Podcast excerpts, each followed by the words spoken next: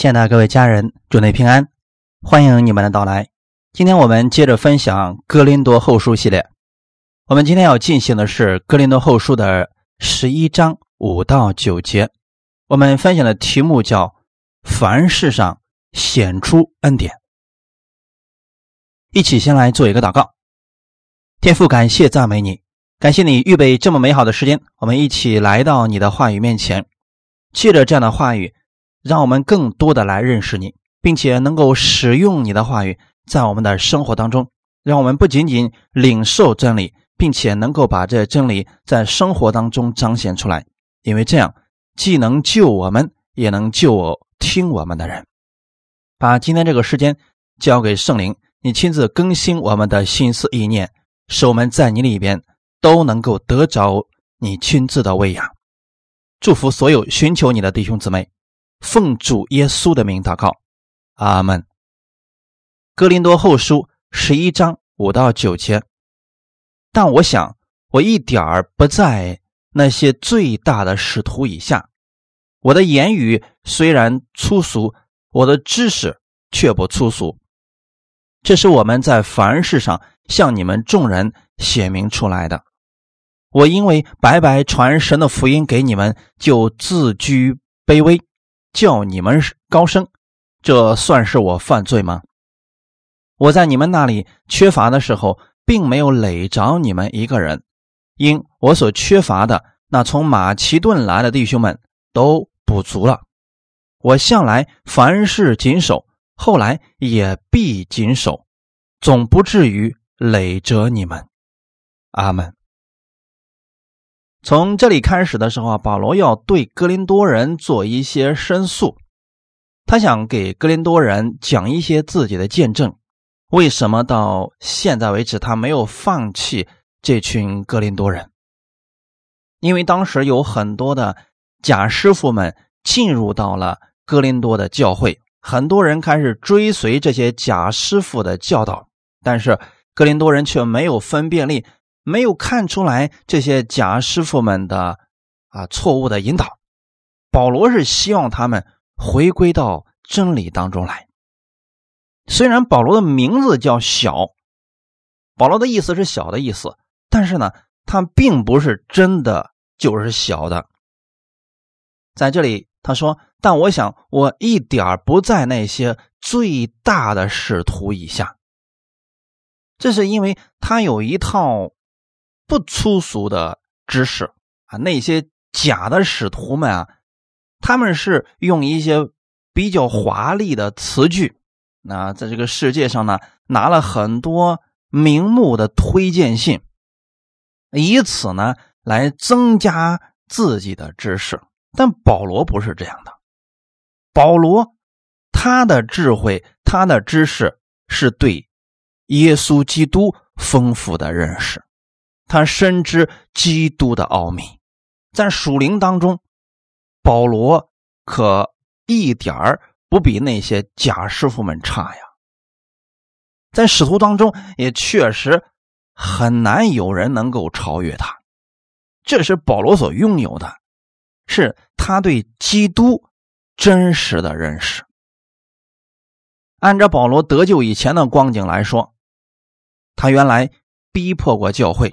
他自己说他不配称为使徒，所以他自称是使徒当中最小的。格林多前书十五章九到十节，我原是使徒中最小的，不配称为使徒，因为我从前逼迫神的教诲。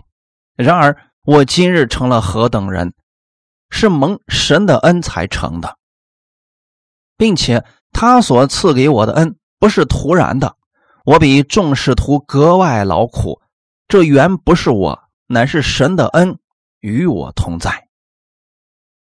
保罗今天生命如此的丰富，是他真正认识到了基督的恩典。那很多人也听恩典的信息，也去读圣经，很多人却没有明白神的恩典到底是什么。其实，当人越认识到基督如此丰盛的恩典的时候，这个人他就越觉得自己是渺小的，因为跟神的伟大比起来，人所知道的神的知识实在是太少了。更何况我们在不认识神的时候，很多时候还做了很多自高自大的事情。就拿使徒保罗来讲，他曾经逼迫过神的教会，还自以为这是在为神做工呢。但就是这样的一个人，随着耶稣不断的向他启示恩典，保罗生命不断的成长，最后他越来越多的认识到了耶稣基督，并他定十字架，他知道这些都是神的恩典。不是自己努力得来的，是神赐给他的恩典。这一切的成就、事功如此之多，都是因为神没有丢弃他、怜悯他，所以他觉得自己比众使徒格外劳苦，做的更多，不是因为自己的资格比较老，乃是因为他临到的神的恩典更多。按照他得救以后的光景来说，他一点儿不在那些最大的使徒以下。今天本文当中所说的那些最大的使徒，是那些自以为最大的假使徒。我们在基督里边千万不要去比较谁大谁小，有很多时候恩赐根本就不同，不能够比较的。就像手和脚比起来，哪个更好呢？这是没法比较的，对不对？神所赐给人各式各样的恩赐，不同的职分，是让我们联合起来，共同去建立基督的身体。这个不是我们自己的功劳，乃是神的恩典。只有那些假的。他才想彰显自己。这些假使徒总是觉得自己是最大的，是无人能及的。显然，保罗这样的申辩是不得已的。哥林多人并不明白保罗的谦虚，反而以为保罗真的不够资格做使徒。虽然以前保罗说过。我在使徒当中是最小的，不配称为使徒。但是呢，哥林多人生命太过幼小，没有听出来这是保罗谦卑的说法。在贾师傅的那蛊惑之下，他们真的觉得啊，保罗没什么能力，也没什么恩赐，口才也不行。但是实际上呢？按神的恩典来讲，保罗在这方面的生命是非常的丰盛的，因此在这儿，保罗不得不向格林多人申辩，觉得自己是最小的，是自己的一种谦卑的说法。但按着恩赐和爱心来说，保罗绝不在那些假使徒以下。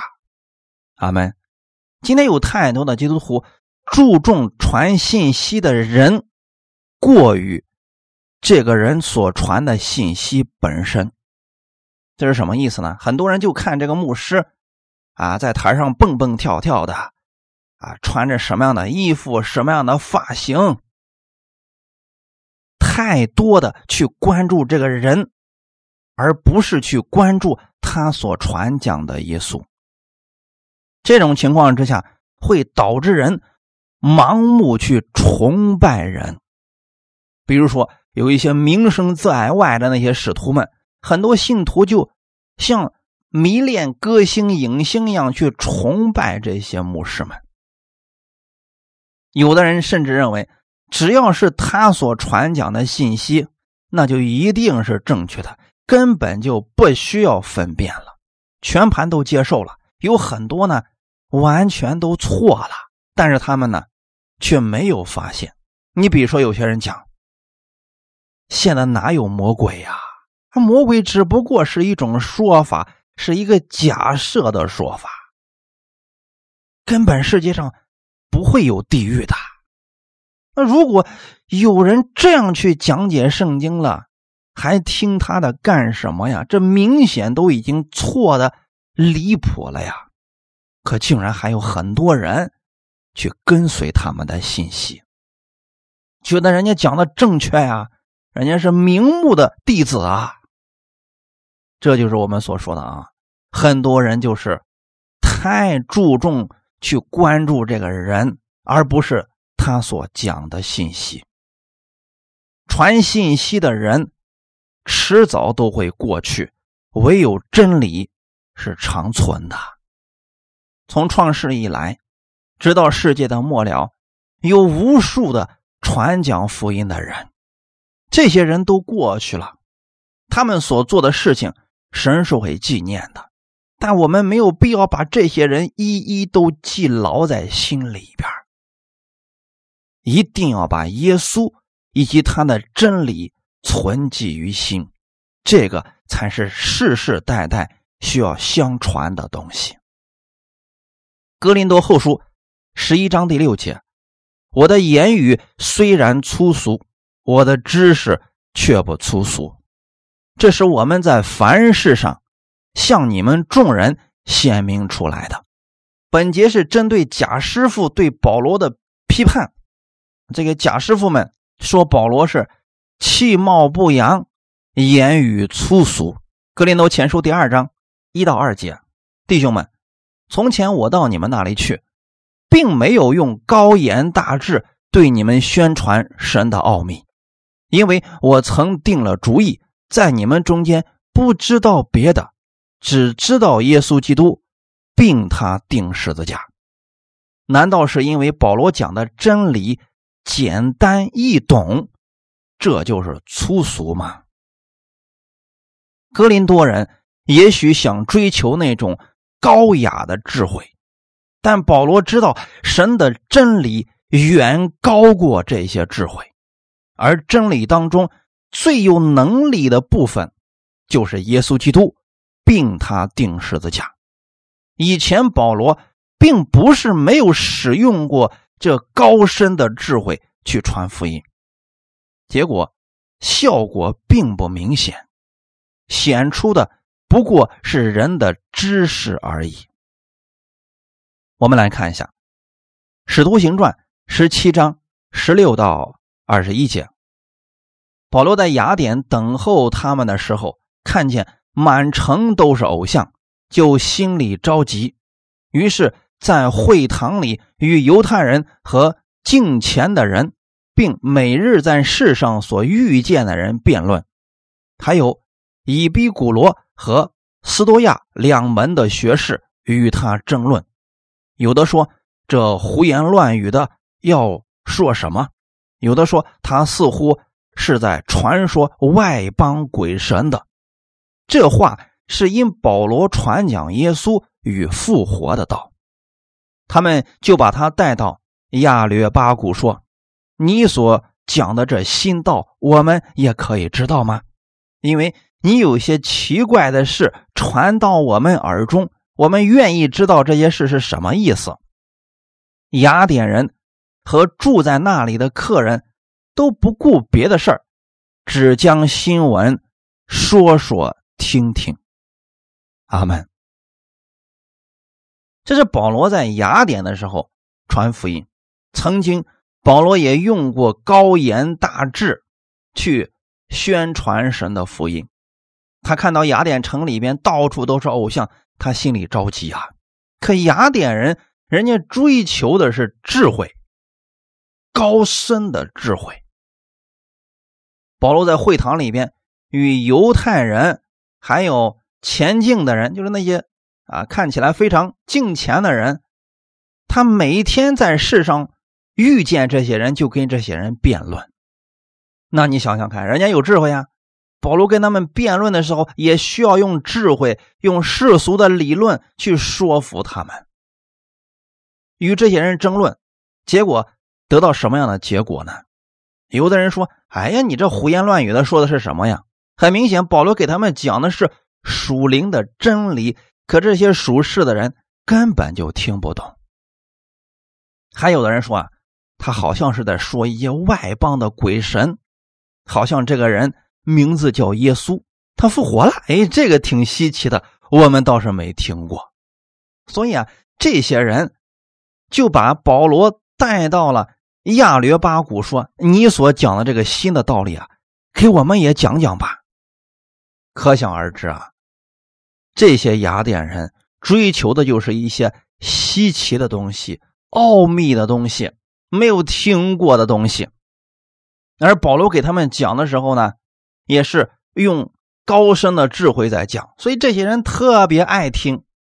但是你有没有发现，这些人只是把耶稣当做一个故事而已，他们并没有把耶稣当作是神。赐生命的主，雅典人和住在那里的客人都不顾别的事儿，只将新闻说说听听。那意思是什么呢？这会儿来了一个保罗，在讲耶稣还有耶稣复活的事他们觉得挺稀奇的。过两天保罗走了，再来一个人讲别的新故事，就会把这个故事代替掉。这就是高深的智慧传福音，效果不明显。保罗曾经走过这条路啊，所以后来的时候，保罗就明白了，福音的大能，并不是依靠这些俗世的知识，而是宣扬耶稣基督，并他钉十字架。所以面对哥林多人，保罗说：“我不知道别的，只知道耶稣基督，并他钉十字架。”可这群哥林多人。也是生命太世俗了，他竟然以为保罗真的不知道别的了，连世上的这些智慧都不懂，言语粗俗，没文化，没经历，竟然这样来看待保罗了。所以说，面对这些属世的人，你就应该给他讲一点你的见证经历。让他们不能小瞧了你。传道人的言语措辞固然重要，但言语所表达的内容其实是更重要的。文雅动人的言辞可以让人潸然泪下，也可以让人心血澎湃。啊，有的人真的把讲道讲的跟相声似的。跟非常厉害的那个功夫片一样，让人听了之后啊，心血澎湃。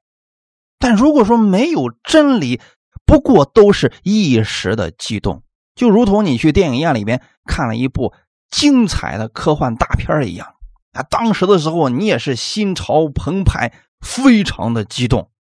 但这对我们的生命的更新几乎没有什么作用。真正有能力的，就是耶稣基督，并他定十字架。属世的教导注重教导的方法技巧，属灵的教导注重彰显基督的美好，将人引向基督。属世的教导想要吸引人去注意他们自己，属灵的教导让人关注基督。以及他十字架的爱，传道人的身教更重于言教。一个主的仆人，如果说不能把他所得的属灵的知识先在自己的身上活出来，恐怕他也不会给别人能带来多大的真实的帮助。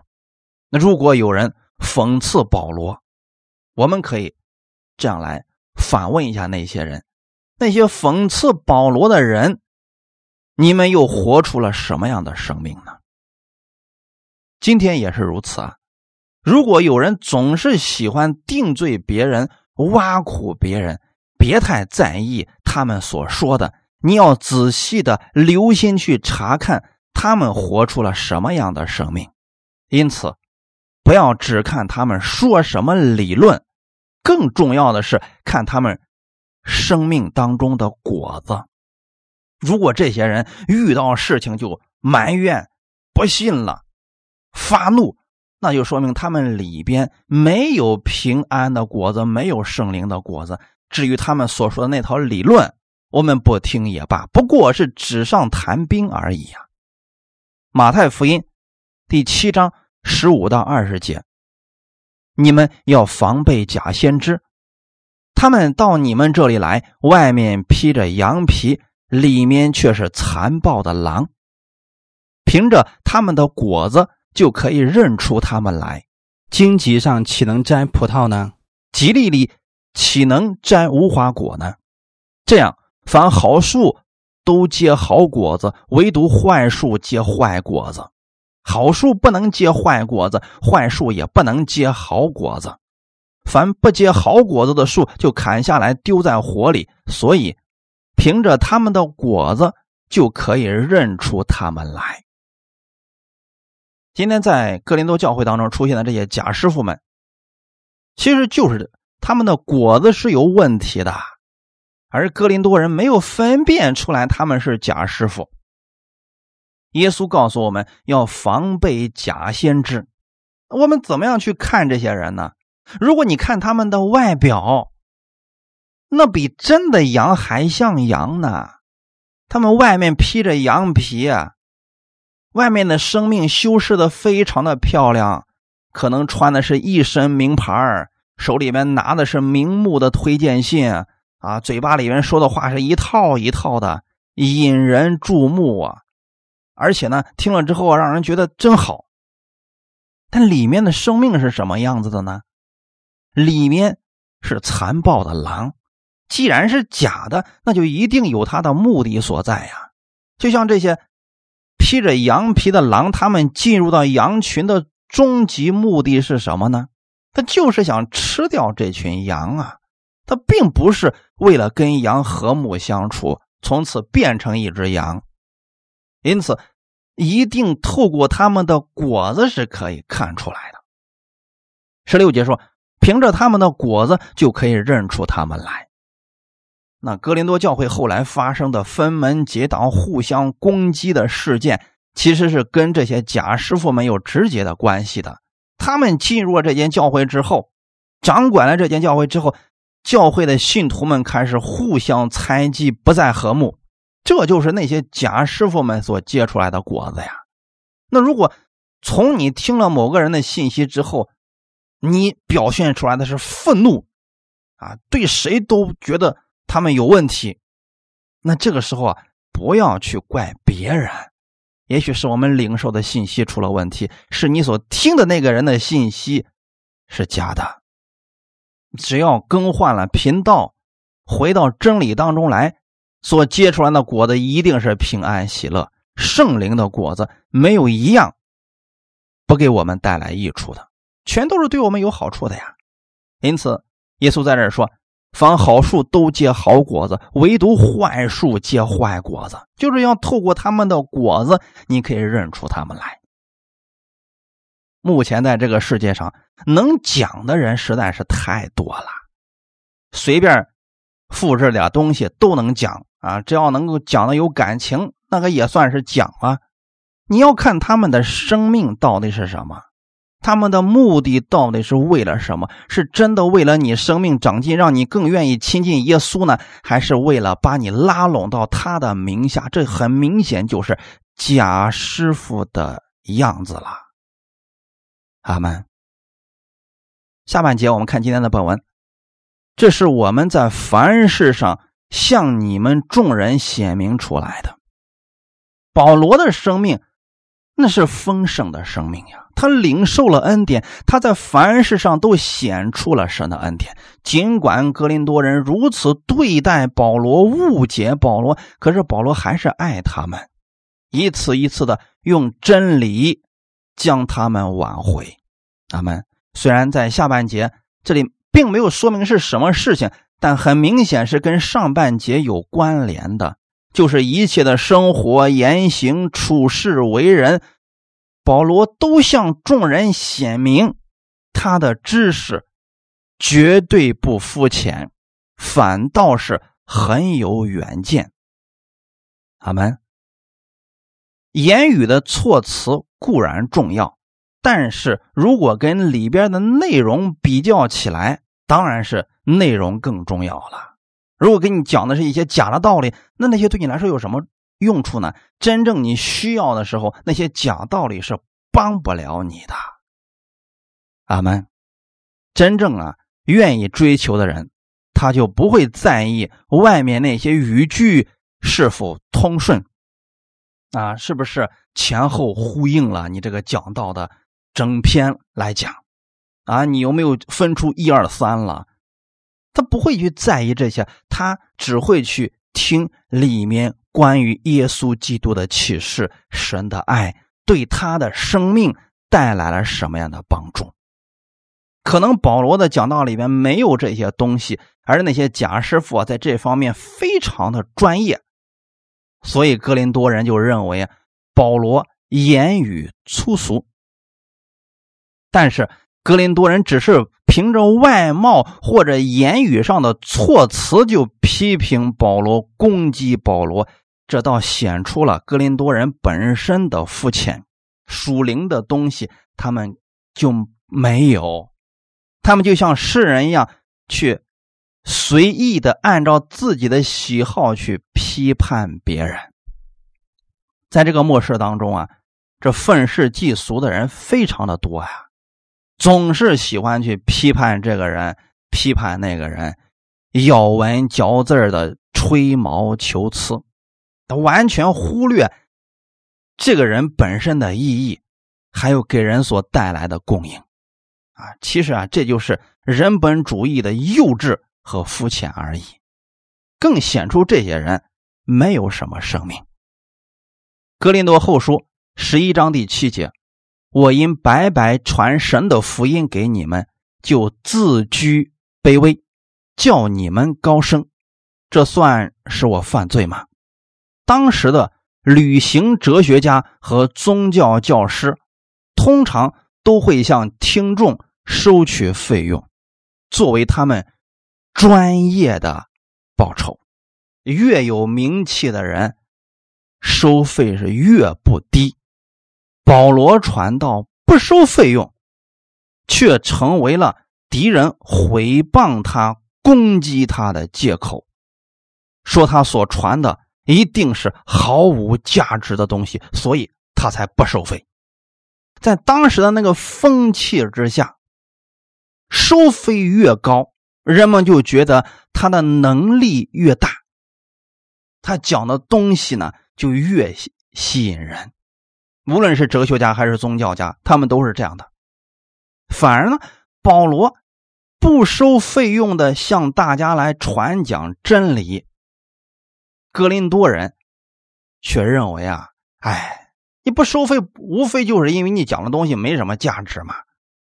以貌取人的这种风气，在当时非常的明显。那现在看来，格林多人啊，他们所有的这些做法，与世俗那些不信的人根本就没什么差别。因此，弟兄姊妹，我们可不要走这个道路啊！不要觉得说某某牧师是名牧呀，他所讲的能有错吗？一定不要有这个想法啊！或者说，哎呀。那某某人讲道啊，他他肯定没什么水平，因为我都没听过他的名字呀。也不要有这样的想法。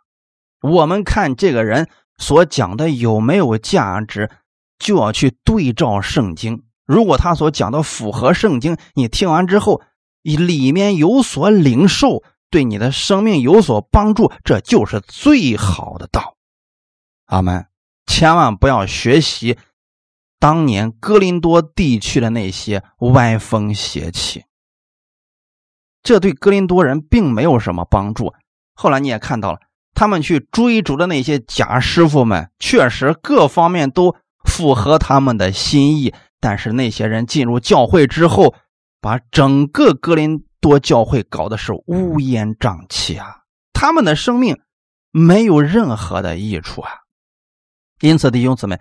不要去追求这些虚浮的东西。保罗传福音，他说：“我就自居卑微，叫你们高升。”当时啊，无论是在教会或者是在世界上，都以供应财物给传道人或者教师为一种尊敬的表示，他们称之为敬奉。这样的事情啊，在犹太地区相当普遍。所以保罗白白传福音而不收取供给，真的是自居卑微、叫人高升的行为。保罗说：“这算是我犯罪吗？”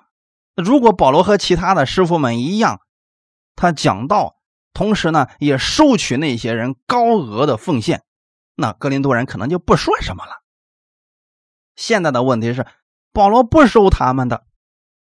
反而呢，处处为他们着想，打破惯例，将福音白白传给他们，不但不收费，反而费心劳力的服侍他们。难道这是一种犯罪的行为吗？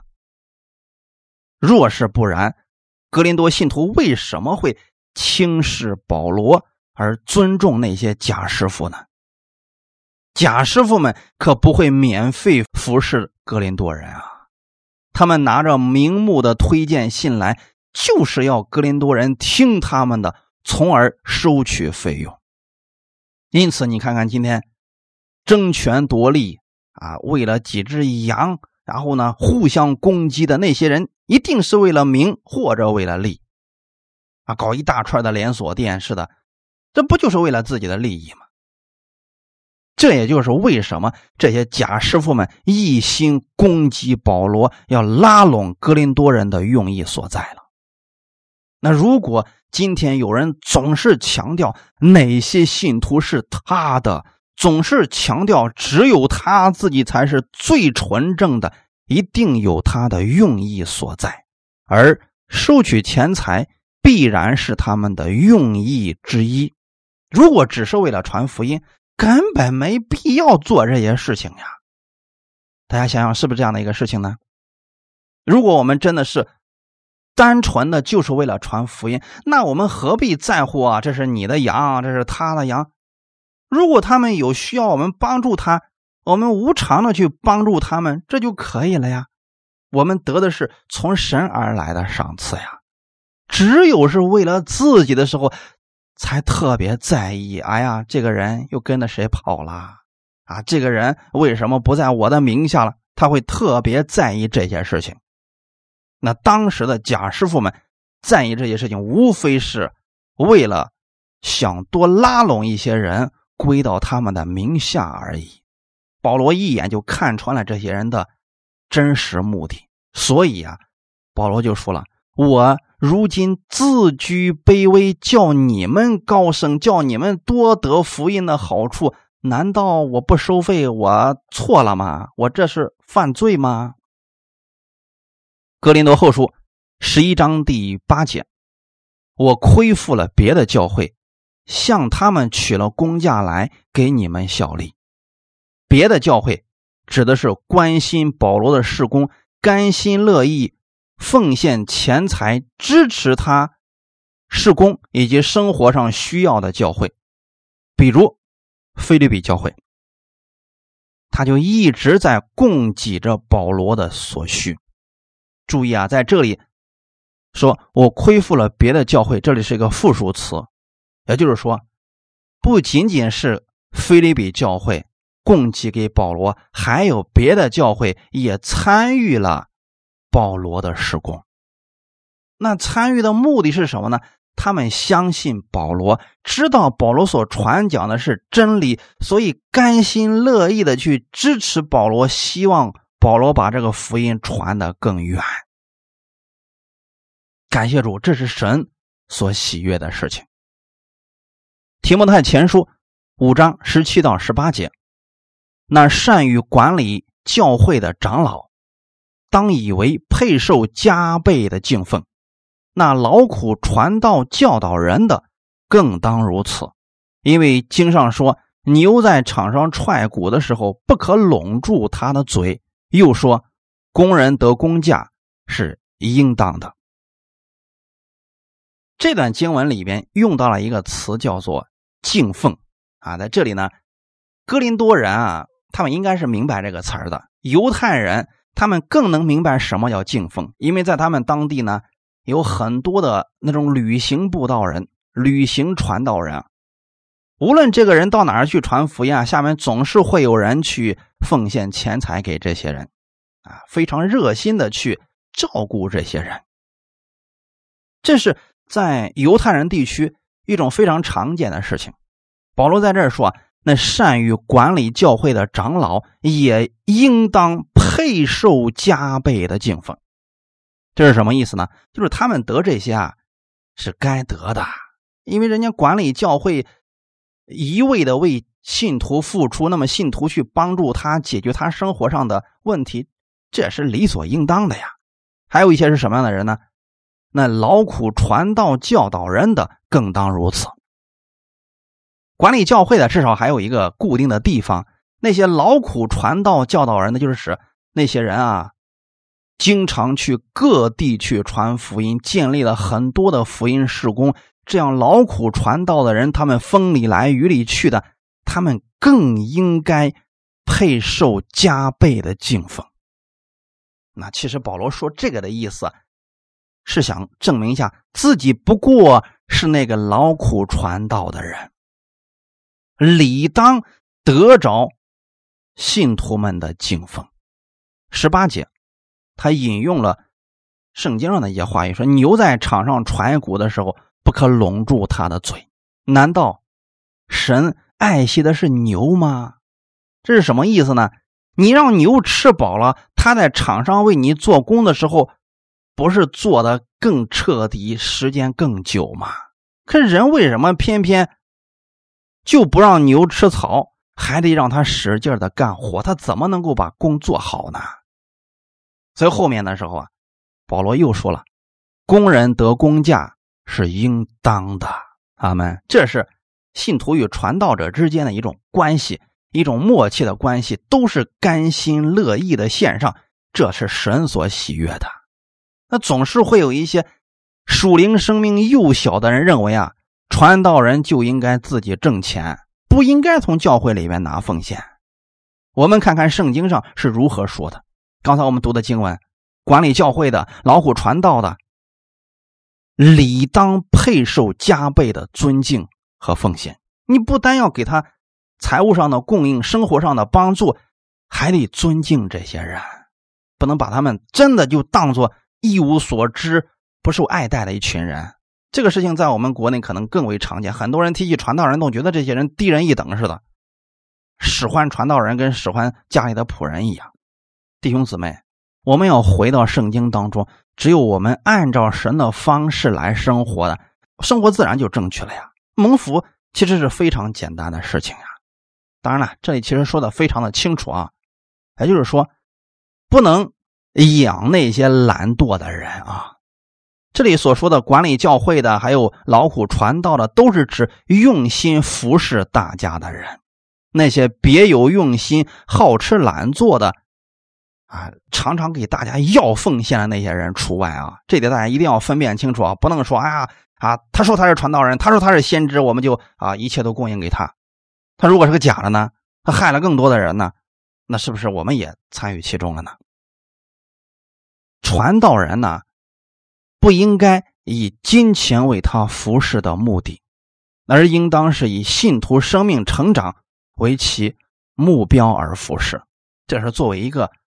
传道的人、管理教会的人应该有的一种心态，而作为信徒来讲呢，他领受了从他而来的信息，给他带来了帮助。那我们呢，也是甘心乐意的献上我们所能献上的部分，在生活上帮助他们，为他们祷告。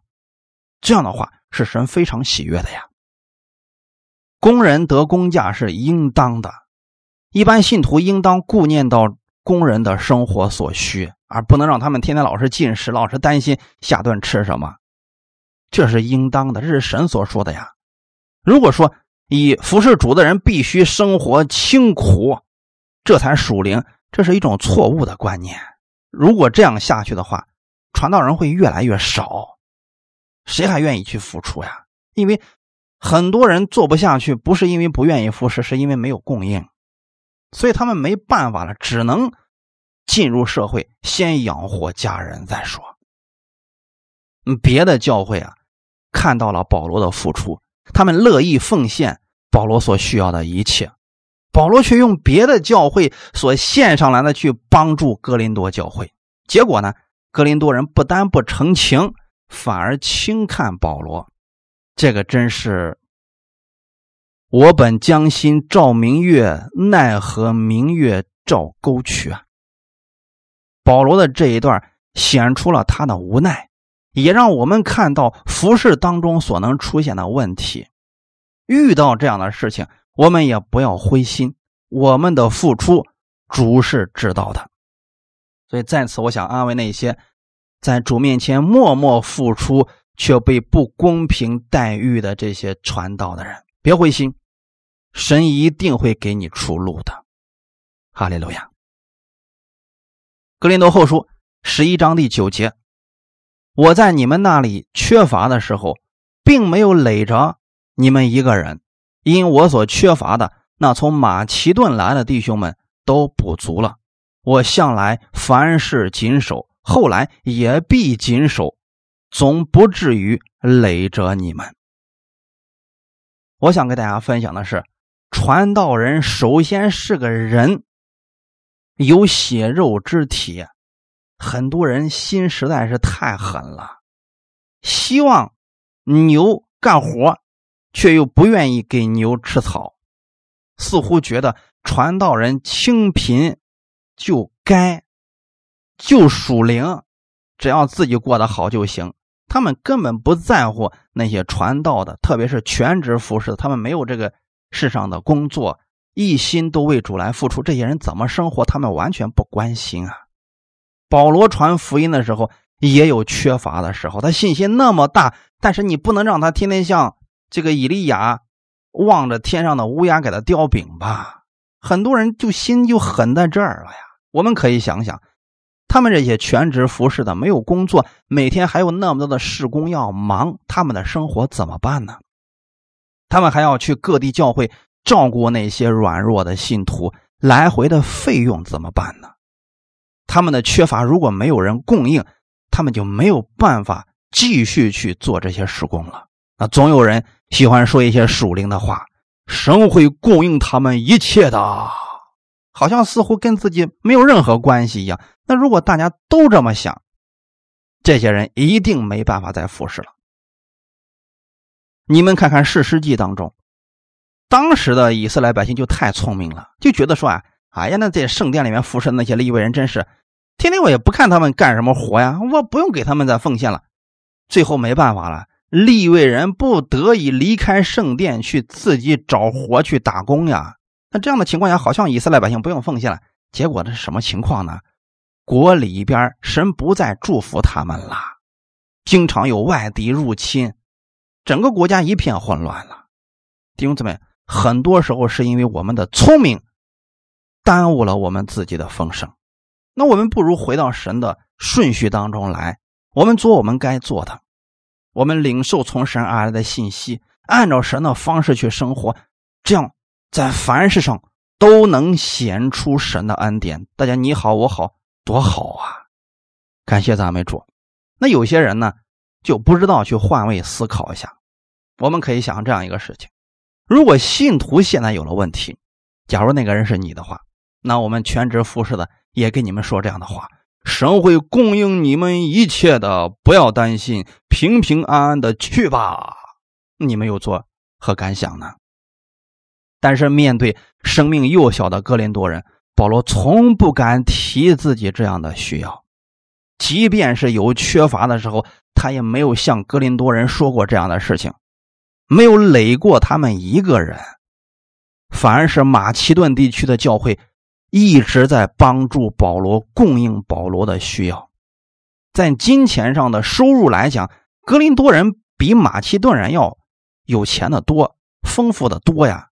可是马其顿地区的弟兄姊妹却一直在供应着保罗的需要，反而格林多人呢，还一分钱不愿意奉献，还经常挑保罗的毛病。说到这儿的时候啊，我们真不知道格林多人是幸运还是不幸。往往有这么一个现象：为主的缘故奉献的人，从来不说闲话，不说三道四，反而是那些从不奉献的，总是关心别人的奉献，总是特别关心别人的钱财是如何使用的。接着往下看，我向来凡事谨守，后来也必谨守，总不至于累着你们。谨守是在接受钱财方面，保罗对哥林多人非常的谨慎。那他的意思是说啊，我绝对不会随随便便接受你们钱财上的帮助。你想啊，你不接受他们的钱财，他们都说三道四了。你要真给他们开口了，那后面不知道该怎么说你了。可现在呢，保罗所说的这个奉献的事，根本就不是为了保罗自己，而是为了受了灾的耶路撒冷教会的弟兄姊妹。就这呀，格林多人都不放过他了。更何况，如果真的是为了保罗的生活的话，那这群格林的人不知道在后面该怎么去说他了。所以保罗说：“我向来凡事谨守，后来也必谨守，总不至于累着你们。”在保罗看来。他从神那里领受了恩典，这个恩典是白白所赐的，他领受了就白白的给出去，他从来没有指望从格林多人那儿得着什么回报，这也应当是我们所有服侍的人该有的心态，就是你去服侍别人的时候，不要想着别人给你回报什么，我们就是单单的帮助别人，这就够了。反而是格林多人小肚鸡肠，三番五次猜测保罗服侍的用心，以为保罗是要牢笼他们，惦记他们的钱财。但就在这样的情况之下，保罗依然愿意服侍他们，只是在金钱上从来不拿他们一分钱，在真理上帮助他们，甚至还给他们。这已经在凡事上显出了神的恩典如果不是基督的恩典，谁愿意做这样的事情呢？干嘛非得找这气受啊？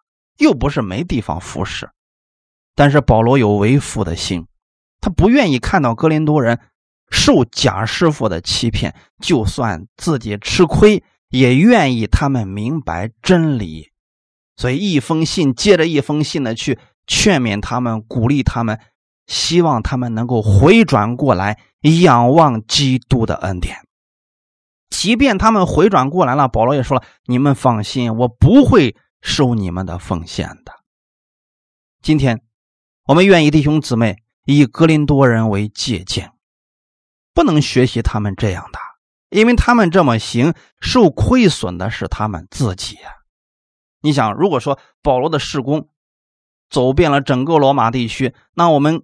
奉献保罗，让他去参与这样的施工了。将来我们在天上的赏赐是大的呀。可格林多人这一块全都没有，反而是那些马其顿地区的那些教会的弟兄姊妹，他们却得着了神丰盛的赏赐，因为他们供应保罗，就等于说与保罗一起完成了这些施工。哈利路亚。而真正那些蛊惑他们的那些假师傅。确实是为了他们的钱，不会真正关心他们的生命。所以啊，有一些人我们要分辨清楚了，弟兄姊妹。我也愿意弟兄姊妹为传道人祷告，在金钱上支持关心你们的牧者。我所说的是愿意为你们生命负责的，才是你们的牧者。让我们一起共走天路，共得美好的赏赐。感谢主，一起祷告。天父，我们感谢赞美你，谢谢你借着这样的话语，让我们看到保罗那颗为父的心，他真的领受了神的恩典，明白了十字架的爱，他在凡事上已经显出了神的恩典。你也赐给我们将愿意领受的心、谦卑的心，让我们更多的看到基督在我们身上的恩典，让我们领受这恩典。活出这恩典来，感谢赞美主。我们相信，在圣灵当中，我们会结出圣灵的果子。这不单对我们是有益处的，还让我们把这圣灵的果子能够给出去，让更多的人得着益处。感谢赞美主，我们知道，我们越认识基督的恩典，我们发现我们自己越是渺小。我们发现我们自己真的不知道的东西实在是太多了。主，我们愿意谦卑的领受你的真理。每一天，我们愿意在生活当中更多的认识你，也赐福给我们弟兄姊妹，让我们每个弟兄姊妹能够看到基督更多的恩典，经历耶稣更多的丰盛。让我们弟兄姊妹之间。彼此相爱，感谢赞美你，一切荣耀都归给你，奉主耶稣的名祷告，阿门。